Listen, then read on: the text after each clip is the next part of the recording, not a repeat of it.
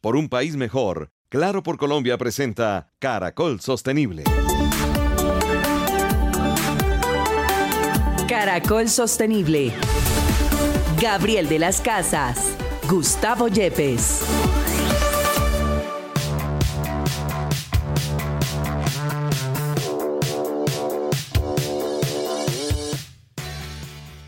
Hola, bienvenidos. Esto es Caracol Sostenible. Vamos cerrando la mañana del sábado hablando de sostenibilidad en Caracol Radio, en nuestra alianza que siempre recordamos con la Universidad Externado de Colombia y el apoyo de Claro por Colombia juntos por un país mejor. Profesor Gustavo Yepes, con la bienvenida. ¿Por qué es tan importante la sostenibilidad para la Universidad Externado de Colombia? Y tenemos esta gran alianza en Caracol Sostenible.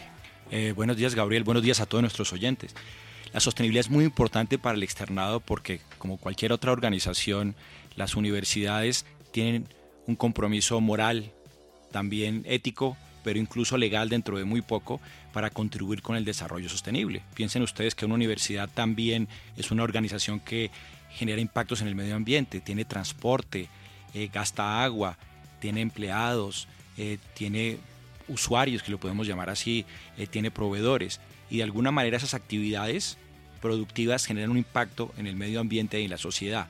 Y es nuestro compromiso comenzar a reducirlos y especialmente la academia de buscar soluciones para que nuestro sistema económico y político nos pueda dar alternativas para tener un mundo sostenible. Bueno, profe, hoy vamos a hablar de producción y consumo sostenible. ¿Se fija en qué ODS? ¿De qué podemos estar hablando aquí para centrarnos dentro de los 17 ODS? Eh, sí, Gabriel, efectivamente, el ODS número 12 de producción y consumo sostenible nos invita a que esas actividades que son tan importantes para nuestro crecimiento económico y para mejorar las condiciones de vida de la población se hagan en mejores condiciones, porque no es un secreto para nadie que nuestras actividades productivas están generando un problema muy serio al medio ambiente y adicionalmente están produciendo problemas de desigualdad como nunca antes en la historia. Bueno, pues hoy no nos vamos a centrar y fíjese que cuando lo hacemos estamos hablando siempre de los empaques, de las botellas PET. Nos preocupamos por el exterior de la producción de, estas eh, eh, cosas, estos elementos, eh, parte de la alimentación, el consumo masivo. Hoy queremos preocuparnos por lo que hay dentro y cuál es la correcta disposición de lo que pasa dentro. Y vamos a estar hablando de la industria de los aceites, desde los que utilizamos para cocinar hasta los aceites de carro y los industriales. ¿De qué manera actúan de manera sostenible estas compañías. Pues es parte de nuestro programa de Caracol Sostenible en esta mañana de sábado. Bienvenidos.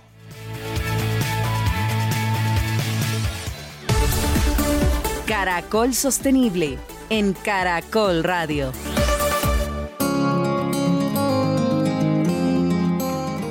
Bien, seguimos en Caracol Sostenible, la alianza con la Universidad Externado de Colombia y el apoyo de Claro por Colombia juntos por un país mejor. Dentro de la sostenibilidad que tienen gremios en nuestro país, pues vamos a hablar de Fede Palma y de Palmas por el Planeta. Adriana Navarro es directora de Palmas por el Planeta. Adriana, bienvenida a Caracol Sostenible, ¿cómo estás? Eh, buenos días, muy bien, muy bien, muchas gracias.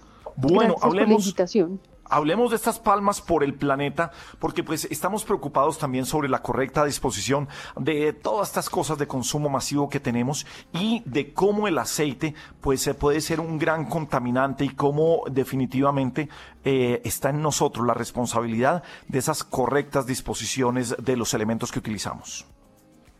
Sí, de acuerdo.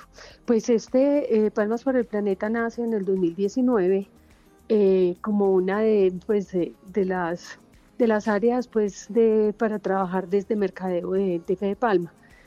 Eh, se lanzó en el 2021, es un movimiento que busca eh, educar a los hogares y hoteles, restaurantes, casinos en la correcta disposición del aceite de cocina usado, porque como tú bien lo dices, los que más tenemos responsabilidad somos todos, todos en todos los hogares, porque esta es la mayor pues contaminación de todo en, pues en, pues en Colombia y en el mundo. Normalmente pues esto no es que la gente lo haga, lo haga muy bien.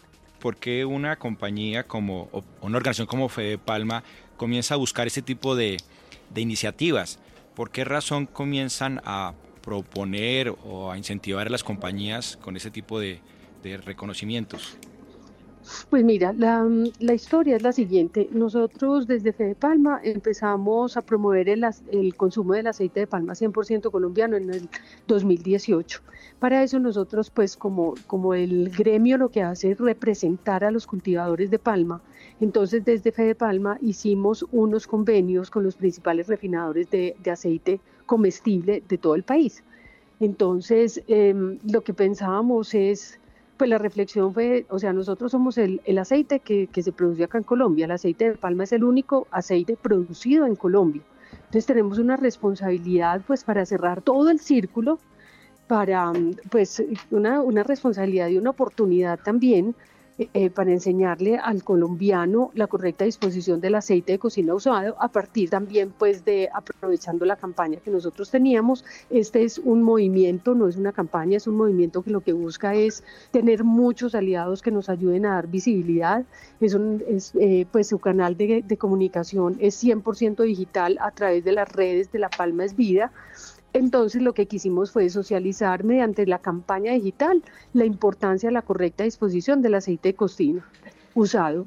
Entonces ahí se ha, venido pues construyendo una red interesantísima al punto de pues ya nos llaman por ejemplo para dar charlas específicas de palmas por el planeta en algunos escenarios. Entonces eso, eso ha sido eh, pues esa es la razón por la que nosotros empezamos a trabajar pues con el, con el tema de reciclaje de aceite de cocina.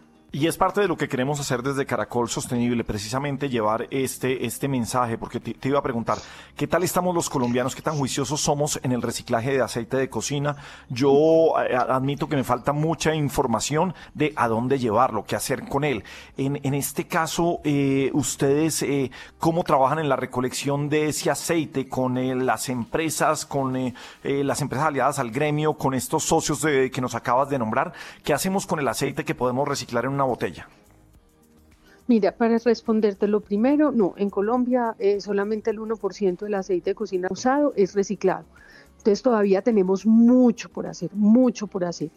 Eh, hay unas, pues esto, esto está regido también por, una resolución que es la 316 del 2018 del Ministerio de Ambiente, que ahorita incluso el Ministerio está buscando pues hacerle como una modificación a la resolución, nos están invitando a ser parte de la mesa técnica, pues a nosotros y, y algunos aliados como los gestores, pero todavía nos falta, eh, pues en términos de educación nos falta mucho, en términos de información las autoridades no lo tienen tan claro.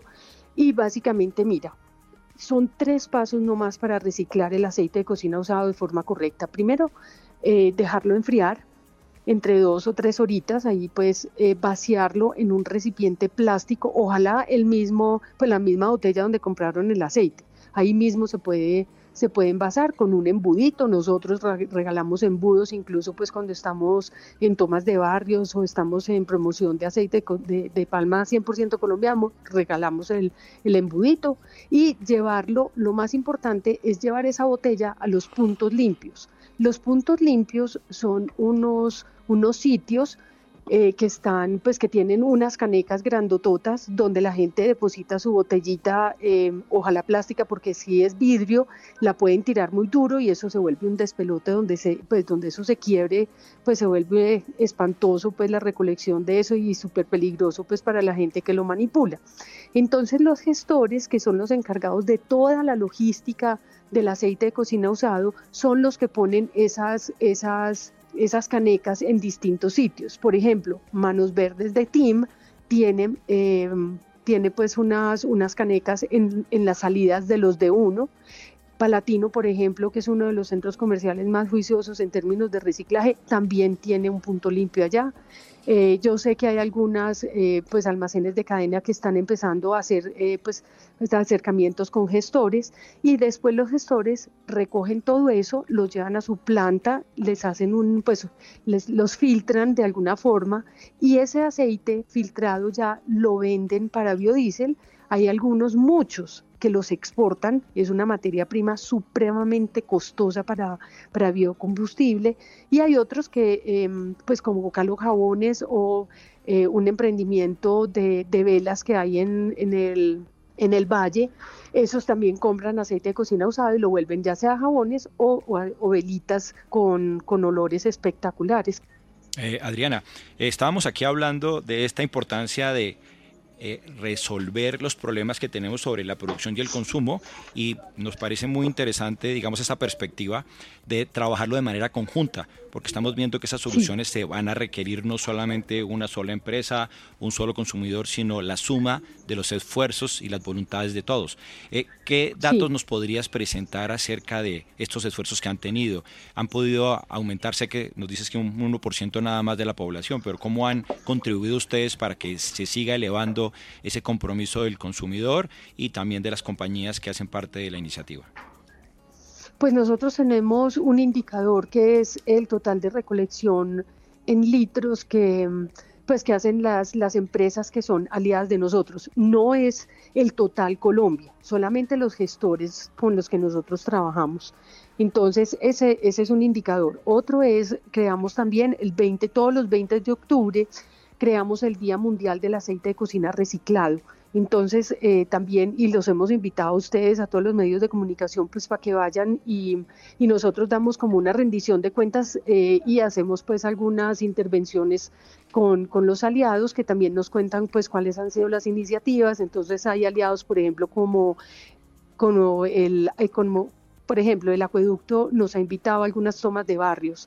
El, 20 de octubre eh, hicimos una toma también de la Plaza de Kennedy, allá nos, nos acompañó la Secretaría de Hábitat nos acompañó también el, acueducto, nos acompañó a Codres. Entonces, a través de las redes sociales de ellos y las redes sociales de nosotros, tenemos también una amplificación importante.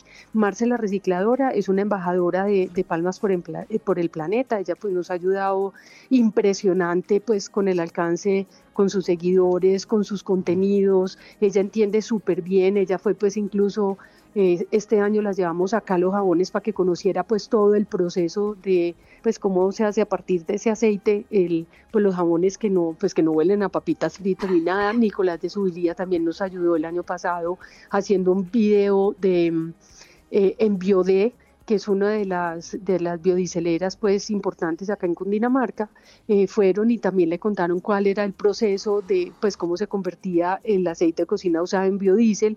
Súper interesante todos esos acercamientos y la idea es empezarle pues a, contar a las pues a, a, toda la población todo lo que se está haciendo. Y el año pasado, que es el último dato de recolección que tenemos, cerramos con 14 millones 738 mil litros un crecimiento del 14%, pero como te digo, solamente datos de nuestros gestores. Bueno, pues eh, la primera es que eh, parte de la sostenibilidad de este programa es llevar mensajes como este, que ayuden eh, al, medio ambiente, a la sostenibilidad de este mundo en que habitamos. Siempre para destacar cómo desde la empresa privada, en este caso desde el gremio, desde Fede Palma, pues vienen preocupados por lo del reciclaje. Dos, pues la preocupación de que solamente un 1% del consumo del aceite de cocina en Colombia se esté reciclando mm, de manera adecuada. Pues para eso estamos, para que de la mano de la empresa privada, de la mano de medios de comunicación podamos llevar este mensaje. Pues nada, Adriana Navarro, directora de Palmas por el Planeta, mil gracias por acompañarnos esta mañana aquí en Caracol Radio. A ustedes muchas, muchas gracias por este espacio y de verdad, pues aquí quedamos eh, atentos para lo que necesiten. Si quieren, eh, pues si, si, alguien de, pues algún oyente está interesado en que de pronto se le ponga pues un punto limpio, se pueden comunicar con nosotros a través de La Palma es Vida en la página eh, y nosotros podemos hacerles el puente para que algún gestor que pueda, pues, eh, pues les instale las, eh, los puntos limpios pues donde, donde se haga necesario, de manera que también pues hagamos pues tengamos pues una, una acción después de, de, esta intervención tan interesante. Muchas, muchas gracias. A ti Adriana, vamos a comenzar a reciclar nuestro aceite.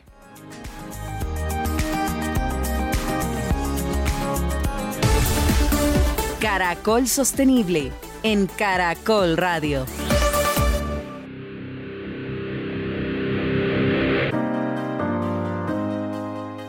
Bien, seguimos en Caracol Sostenible. Hoy hablamos de producción y consumo responsable. Daniela Carvajal es CEO de Torna. Me encanta, estoy en la página de Somos Torna y dice Torna es una revolución silenciosa. Pues vamos a hablar de cómo una revolución eh, silenciosa ayuda con la sostenibilidad del planeta. Hoy que hemos tomado los aceites y las grasas y la correcta disposición y qué es lo que pasa en Torna. Eh, Daniela, bienvenida a Caracol Sostenible, ¿cómo estás? Muy bien, muchas gracias. Gracias por la llamada y esta invitación. Bueno, eh, para empezar a plantear esto, ¿qué tan eh, contaminante es una gota de aceite? El aceite de un par de huevos que creemos que simplemente regándolo en el lavaplatos y que se vaya por ahí, eso, eso no pasa nada. ¿De dónde nace esta revolución silenciosa y a dónde llegan ustedes? Eh, bueno, te cuento. Comúnmente escuchamos que un litro de aceite puede llegar a contaminar mil litros de agua. Nosotros eh, nos basamos en un estudio súper completo que dice que en realidad un litro de aceite puede llegar a contaminar 40 mil litros de agua. Es el mayor contaminante de aguas residuales en el mundo. Entonces, con esa problemática, nosotros dijimos, bueno, hay que hacer algo con esto, esto es súper grave y no sabemos mucho sobre esto, lo que tú dices, o sea, hacemos unos huevos y qué hacemos con el aceite, lo botamos en cualquier lado porque decimos, bueno, es muy poquito, pero en realidad es muy contaminante. A partir de eso, en Torna se dedican a utilizar el aceite y reciclarlo para hacer jabones de uso industrial. ¿Cómo funciona esto? Eh, sí, bueno, entonces lo que nosotros hacemos y a partir de ese, de ese estudio em, decidimos cómo buscar alternativas para reciclar eh, completamente este residuo. Entonces, em, nosotros lo que hacemos es transformarlo en jabón. Ese reciclaje en jabón hace que el aceite deje de ser aceite y se transforma químicamente en jabón, que el jabón es básicamente una sal y la sal es soluble en agua, por eso son completamente biodegradables. Entonces pasamos de un residuo muy contaminante a productos completamente biodegradables que ya no van a contaminar más. Entonces lo que nosotros hacemos es recolectar ese aceite, transformarlo en jabón y este jabón es para uso Em, en los hogares y en las industrias. Es un jabón multiusos para la limpieza general. Eh, Daniela, nos gustaría a todos saber primero dónde podemos conseguir ese tipo de producto, dónde lo distribuyen, qué beneficios tiene. Y a mí personalmente me gustaría saber por qué razón una persona como tú decidió buscar o resolver un problema que tenemos todos para montar un negocio. Y, yo le agrego, profe, ¿y cómo le hago llegar mi aceite que voy a empezar a reciclar? Eh, ¿Cómo lo hago? Bueno, súmale esa pregunta también. bueno, me encanta. Entonces, empecemos por esa pregunta. Entonces, para reciclar eh, el aceite que sale de tu casa, eh, pueden encontrar en nuestra página web los puntos que tenemos en sobre, pues los tenemos sobre todo en Bogotá y alrededores. Em, en donde puedes dejar tu botellita de aceite. Entonces, uno cocina en la casa, fritas, lo que sea, no lo tienes que filtrar, eh, puedes combinar aceites, puedes combinar grasas, los vas guardando en una botellita de cierre hermético y ya cuando tengas la botella lista, vas y la llevas a un punto de recolección. Si tú tienes una cafetería, restaurante, un colegio, algo que genere mucho aceite, te contactas directamente con nosotros. Nosotros tenemos un, un programa que se llama aliados verdes. Nuestros aliados verdes son todos estos generadores de aceite a los que les recogemos el aceite y se los pagamos con productos de aseo para el uso en sus cocinas industriales. Entonces, lo que buscamos con esto es abaratarle los costos a estos restaurantes en productos de aseo y que empiecen a implementar em, pues, productos ecológicos en sus procesos y les damos indicadores de impacto. Entonces, eso por un lado. Em, ¿Cómo llegué yo a esto? Yo soy súper ambientalista desde pequeña. Eh, yo soy diseñadora industrial, entonces cuando eh, conocí este problema, dije, bueno, no, o sea, busquemos una alternativa. Siempre me ha gustado como eh, la economía circular y el poder transformar residuos en cosas útiles. Entonces, pues nada, estos son muchos años de trabajo y de investigación y, y creo que la economía circular es el futuro. Entonces, por eso hacemos esto y mm, en los beneficios de nuestros productos y pues como este proceso químico que les cuento, pues se convierte en un jabón completamente normal y funcional, es súper bueno. Tenemos los mejores testimonios del uso de nuestros jabones, lo puedes usar en lo que sea, son realmente muy, muy buenos.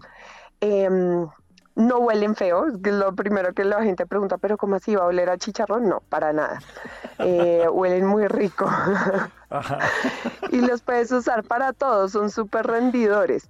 Em, de hecho, el jabón líquido que estamos eh, teniendo ahorita disponible en la página es, es un jabón que tú lo puedes diluir en agua y lo puedes usar y rinde muchísimo más que un jabón, el más barato que encuentras en el mercado, eh, a la final sale muchísimo más caro porque no te rinde tanto. Este lo puedes diluir y lo puedes usar un montón. ¿Es rentable el negocio hoy? Eh, sí, pues llevamos mucho, muchos años con esto y ahorita estamos empezando a entrar a las industrias y pues claro, si no, no estaríamos haciendo lo que hacemos, ¿no? Oye, lo venden al eh, público. Yo quisiera saber si lo están vendiendo al público, si podemos adquirir ese tipo de productos. Y profe, quiero, antes de que responda Daniela, y quiero centrarlo precisamente en cómo uno puede hacer una economía, fíjese, cómo hacer una economía sostenible, cómo generar trabajo, cómo generar mano de obra, cómo generar ingresos, cómo generar una estabilidad económica, cómo colaborar con el planeta y cómo eh, eh, tener una economía circular alrededor de esto, porque es una participación también de la gente. Eh, sí, Gabriel, efectivamente lo que hemos tratado de aquí de promulgar y demostrar es este tipo de iniciativas, que de alguna manera no están buscando que solamente yo tenga que sacrificar todo, sino que de alguna manera tenga la capacidad creativa y la posibilidad que estamos viendo ahora de comenzar a transformar este tipo de realidades que a veces son difíciles en oportunidades, que oportunidades como en este caso nos están dando eh, alternativas pues muy interesantes. Yo estoy muy interesado en comprar ese tipo de jabones. Yo también, por eso le interrumpí la pregunta de ¿yo puedo comprarlo para mi casa, Daniela? Claro que sí, claro que sí. En nuestra página eh, pueden buscarnos como Somos Torna. En Torna pueden encontrar línea hogar y línea industrial. Y en línea hogar tenemos productos sólidos y productos líquidos. Manejamos presentaciones grandes también precisamente para eso, para no fomentar el uso de envases desechables que se van todo el tiempo a la basura, sino como, bueno, compras eh, son tres litros y piquito y con eso tienes para todo en tu casa. Entonces, eh, sí, claro que sí, lo pueden conseguir ahí. Bueno, pues eh, qué bueno tener estas buenas historias de sostenibilidad. Eh, en este caso, pues de una compañía. La página es www.somostorna.com. Ahí pueden tener mayor información sobre lo que está pasando aquí. Pues nada, Daniela, mil gracias por acompañarnos hoy en Caracol Sostenible. Qué buena iniciativa la que están teniendo y qué bueno que, que hayas pasado esta mañana con nosotros. Y felicitaciones y vamos a comprar tu jabón. Buenísimo. Muchas gracias. Muchas gracias por la invitación y, bueno, ahí los estaremos esperando en la página, en nuestras redes sociales em, y lo que necesitan la economía circular, como les digo, yo creo que es el futuro y a eso es a lo que le tenemos que apostar.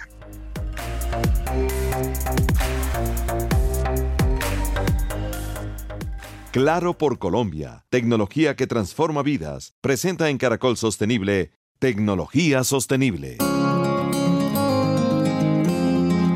Bien, aquí estamos en Caracol Sostenible con el apoyo de Claro por Colombia Juntos por un País Mejor. ¿En qué se basa el programa de sostenibilidad de Claro, de Claro por Colombia, Juan Manuel?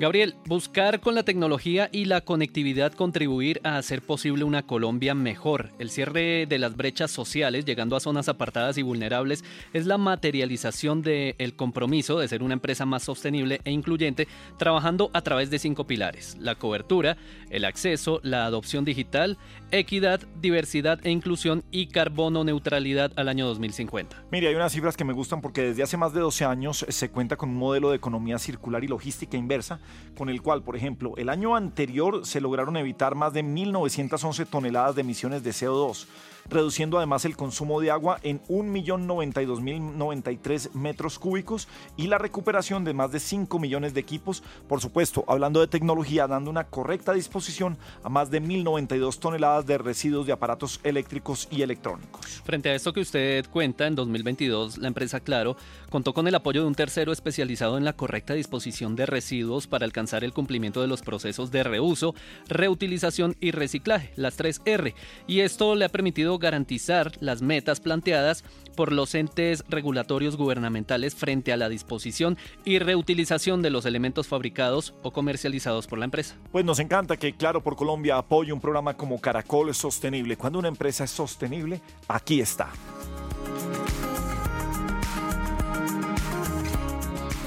Ya regresamos con Caracol Sostenible. Claro, por un país mejor. Continuamos con Caracol Sostenible. Claro, por un país mejor.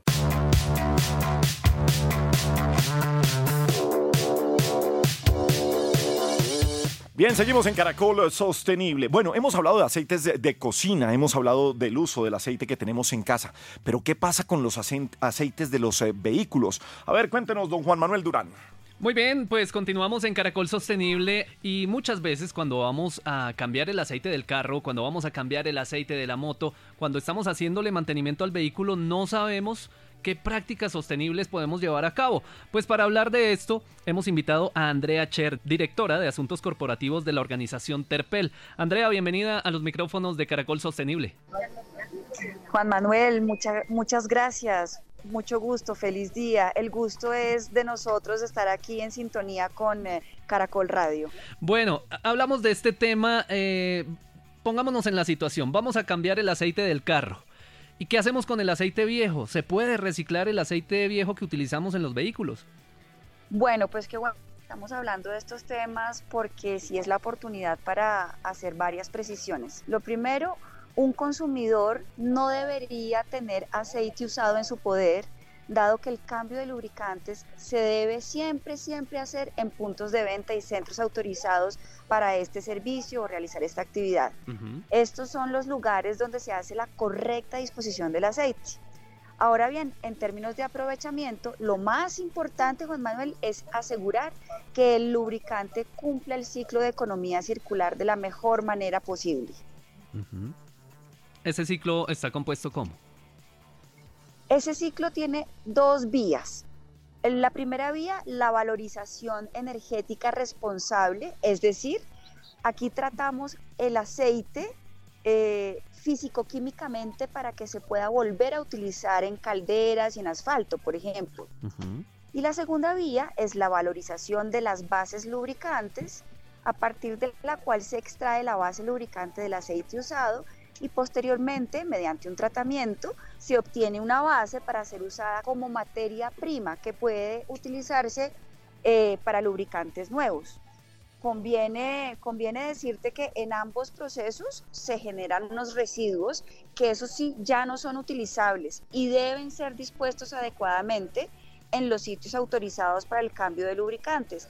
En Colombia, el Fondo de Aceites Usados, FAO, promueve e incentiva estas buenas prácticas para el manejo eh, del aceite lubricante usado. Hablemos ahora de los envases, esos envases pues en donde se vende el producto, donde se vende el aceite y después de que los utilizamos no sabemos qué hacer con ellos. ¿Esos envases también son reutilizables? Sí, Juan Manuel, son, son eh, reutilizables. Los envases de lubricantes se pueden reciclar y transformar en, eh, nuevos elementos. En Terpel eh, básicamente contamos con un programa, que es nuestro programa de lubricación sostenible.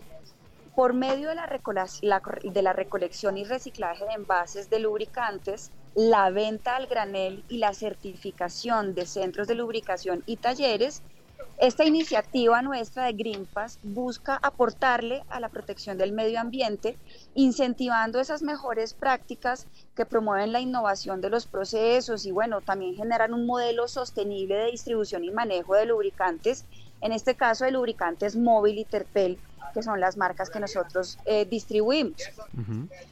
Eh, quiero contarte que Greenpass, el programa de lubricación sostenible, tiene, digamos, tres aristas. Una, una arista bien interesante es la venta a granel, lo que significa que vendemos los lubricantes sin envase, en la medida justa requerida por el usuario. Tú me vas a decir, bueno, pero ¿cómo así? Uno llega y con algún frasco y le echan un lubricante. No, señor. Es básicamente, tú llegas eh, al punto de venta de lubricante y, y en vez de tanquear, entre comillas, un combustible, le echas directamente desde el surtidor de lubricante, eh, desde el dispensador de lubricante, directamente al motor. De esa manera nos evitamos la utilización de envases y, demás plásticos circulando, ¿no? Y tenemos, y tenemos Así que muy, muy invitados los periodistas y los consumidores a nuestros puntos de venta en Bogotá y Medellín donde ya está activo nuestro programa de Green Pass para que puedan llegar con la venta a granel. Andrea, adicionalmente, perdón, te interrumpo. Hay cifras eh, acerca de ese impacto positivo que se está generando a raíz de vender el aceite a granel y no venderlo empacado. Con este tipo de ventas se estima básicamente que dejaríamos de utilizar en promedio unos 600 envases de un cuarto de aceite mensualmente. Estamos hablando de más o menos unos 6.000 envases al año. Sí, desde el lanzamiento de esta iniciativa se han recogido unas 37, un poco más de 37 toneladas de envases para su transformación. Estos son cifras de, mediados de este año. La idea, la idea es darle mucho mayor alcance a esta iniciativa para tener mm, también un impacto maximizado. Bueno, pues eh, estas son algunas de las estrategias de sostenibilidad que están implementando desde la compañía Terpel y sus marcas Móvil y Terpel. Pero ¿qué otras estrategias eh, nos quieren contar desde allí, desde la compañía, para que los oyentes de Caracol Sostenible puedan conocerlas y también las podamos implementar en nuestro día a día? Bueno, Juan Manuel, también en el, en el tema de Green Pass hay un punto importante por, mencionar, por mencionarte y es el de economía circular a través de la recolección, reciclaje y transformación de estos envases eh, de lubricantes. Básicamente el programa lo que busca es ampliar el ciclo de vida de los envases de lubricantes para incentivar la correcta disposición de los residuos de lubricantes. Lo que queremos es alargar lo más posible la vida del plástico del envase, convirtiéndole, por ejemplo, en un nuevo elemento, como por ejemplo camillas para los mecánicos. Si, si has visto que los mecánicos en los puntos de lubricación se meten debajo de los carros, esas camillas eh, estarían hechas con, eh, con plástico reciclado que proviene de esos envases. Buenísimo, buenísimo. Pues son iniciativas que nos cuentan desde la organización Terpel. En este momento hablamos con Andrea Cher, a quien le damos las gracias, Andrea, por hacer parte de Caracol Sostenible, la directora de Asuntos Corporativos de, de la organización Terpel. Y por supuesto quedamos pendientes de conocer todas esas estrategias y esas campañas que ustedes están implementando y que hacen que este sea un mundo más sostenible. Juan Manuel, gracias por la invitación y solamente recordar que sostenibilidad tiene tres aristas, un frente eh, ambiental del cual hablamos hoy, pero también un frente social. Y en Organización Terpel eh, nosotros entendemos la sostenibilidad también como, como esa visión integrada de lo ambiental, lo social y lo económico. Y solamente para, para cerrar, en lo social tenemos dos iniciativas supremamente potentes. La primera Fundación Terpel, a través de la cual nos conectamos con una de las necesidades más apremiantes de Colombia, que es la educación. Durante más de 19 años eh, nos hemos enfocado en transformar vidas a través de nuestro programa de alto impacto eh, en temas de calidad de la educación y por otro lado un programa de Restaurando Sueños, a través del cual promovemos e incentivamos eh, las capacidades productivas de personas pospenadas que han estado privadas de la libertad, firmantes de paz, víctimas y militares y policías heridos en combate. Pues Andrea, mil gracias y seguimos conectadísimos aquí en Caracol Sostenible. Un abrazo. Gracias Juan Manuel, Una feliz, eh, un feliz día para todos. Continuamos con Caracol Sostenible. Bueno, seguimos en Caracol Sostenible, la alianza con la Universidad Externado de Colombia y el apoyo de Claro por Colombia juntos por un país mejor. Esta semana se realizó la decimatercera cumbre de sostenibilidad de FENALCO. El resumen de lo que pasó allí. ¿Con quién vamos a hablar, Juan Manuel? Así es, Gabriel, nos encontramos con Sandra Sierra, directora de FENALCO Solidario, para hablar acerca de este tema. Bienvenida a los micrófonos de Caracol Sostenible, Sandra. Hola, muy buenos días. Sí, felices de estar acá y de haber terminado un evento tan maravilloso. Bueno, pues empecemos hablando de ese evento que se llevó a cabo miércoles y jueves de esta semana. Allí ustedes estuvieron hablando de cómo desarrollar procesos productivos sostenibles dentro de las compañías y cuál es el diagnóstico que nos entrega FENALCO en materia de prácticas sostenibles para contarle a los oyentes de Caracol Sostenible.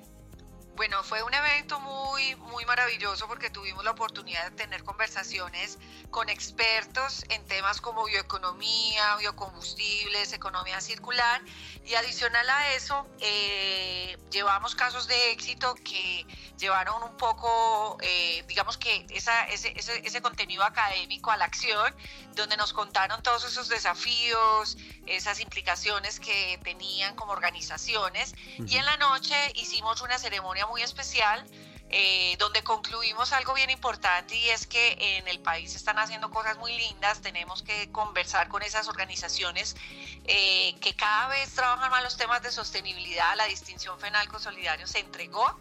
Y bueno, la conclusión al final es que la sostenibilidad es la mejor caja de herramientas para que la organización pueda perdurar en el tiempo. Bueno, en este espacio ustedes, eh, nos contaba Sandra, encontraron diferentes iniciativas. Resaltemos una de ellas. Sí, pues tuvimos un panel de casos de éxito muy valioso donde tuvimos la oportunidad de estar con empresas eh, como Claro, como Enca, como Argos.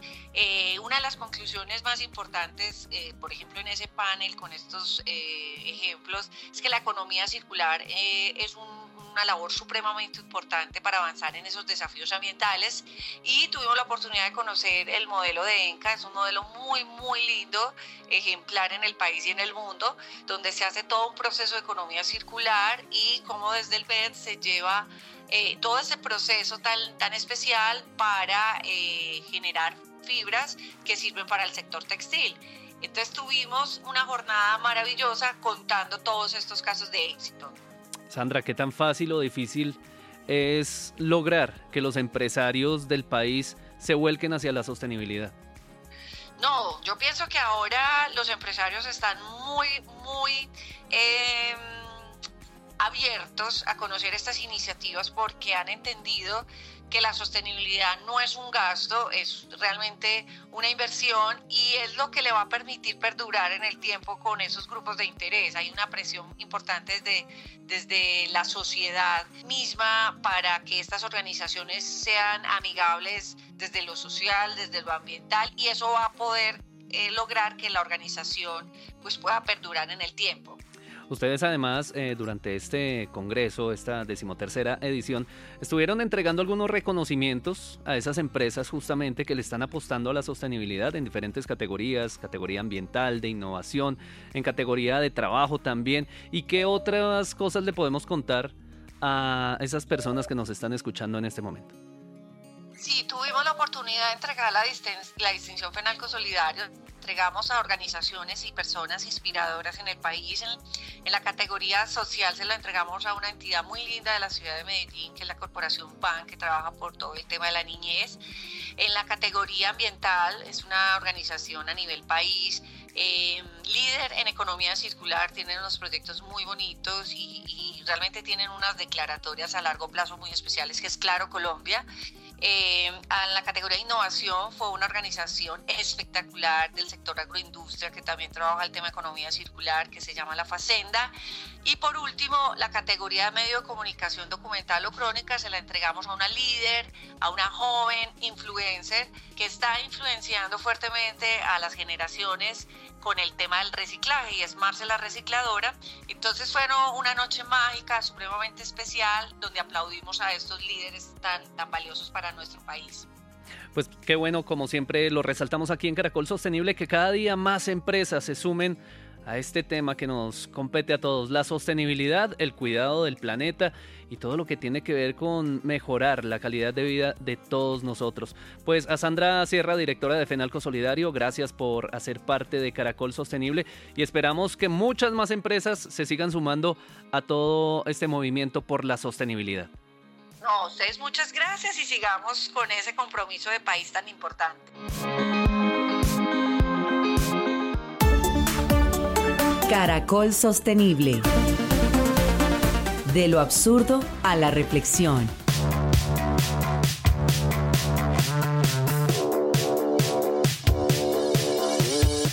Bien, profe, pues eh, de lo absurdo a la reflexión, mucho para reflexionar en esta industria de los aceites, qué fácil que es contaminar y qué sostenible, cómo tenemos que eh, pensar en la sostenibilidad desde el hogar, desde el carro, desde lo que hacemos en el día a día. Eh, así es, Gabriel. Les tengo para hoy una reflexión acerca de un concepto que se llama la cuarentena inversa. A ver. Entonces vamos a ver usted cómo, cómo lo ve. Eh, de alguna manera estamos hablando de cómo mejorar la producción y el consumo, ¿cierto? A través del ODS número 12. Y este concepto de cuarentena inversa nos plantea básicamente, eh, o, mejor, lo plantea un, es un sociólogo estadounidense que se llama Andrew Swass.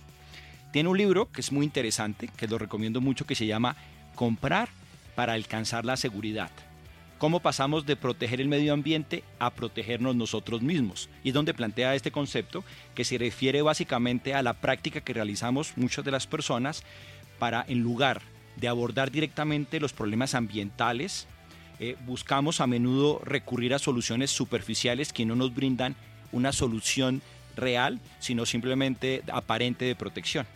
Entonces, por ejemplo, compramos productos ecoamigables, reciclamos ocasionalmente, no sé, habitamos hábitos verdes, eh, pero mientras tanto sigue presentándose los mismos problemas si no hay una sin resolver los problemas de raíz. Un ejemplo concreto puede ser en el manejo del embotellamiento del agua, porque muchas veces debido a la desconfianza que en ocasiones eh, pueden ser sin fundamento, que el agua de la llave está contaminada o que no tiene la suficiente sabor que yo quiero, junto también a una reducción que se ha generado en los últimos años de la reducción del precio, han comenzado a popularizar el, embotellamiento del agua. Y en consecuencia, esta aparente solución de tener acceso al agua potable se reduce el interés hacia políticas que pueden asegurar la calidad del agua corriente, generando una suerte de distracciones que desvían totalmente la atención de las verdaderas soluciones. El resultado entonces son desigualdades mucho más amplias que permiten o que reducen a las personas que no tienen capacidad adquisitiva de resolver este problema a través del consumo y que adicionalmente nos están llevando a un problema mucho más serio y es que la sociedad en conjunto se vuelve mucho más vulnerable. Entonces yo creo que aquí es importante que podamos ver que nos enfrentamos a una paradoja muy seria que nos deja preguntas importantes. ¿Estamos tomando medidas significativas para abordar la sostenibilidad? o solamente participamos como en esa cuarentena inversa en buscar pequeñas soluciones individuales sin resolver los problemas fundamentales? ¿O el uso o la compra de esos productos verdes nos hace solamente sentir bien o es una solución real? Pues profe, como lo hemos dicho siempre, y no sé si está de acuerdo, es la suma de todos los esfuerzos individuales lo que puede hacer más sostenible el planeta. Si no, se quedan en eso. Si no van unidos los esfuerzos individuales, nos quedamos en pequeñas cosas que hacemos que sirven, pero no van a tener un gran desarrollo, un gran final, unos buenos objetivos. Pensemos entonces en que esa cuarentena inversa nos puede ayudar a reflexionar cómo buscamos soluciones más a largo plazo y más radicales para resolver los problemas que enfrentamos en la actualidad. Y eso es lo que queremos enfrentar desde Caracol Sostenible, cómo tener más fácil desde esa iniciativa personal que se vuelva grupal, que se vuelva de ciudad, se vuelva de país, se vuelva de continente, se vuelva de mundo, para tener un mejor planeta, planeta más sostenible. Pasó Caracol Sostenible en la mañana del sábado de Caracol Radio. Feliz resto de día.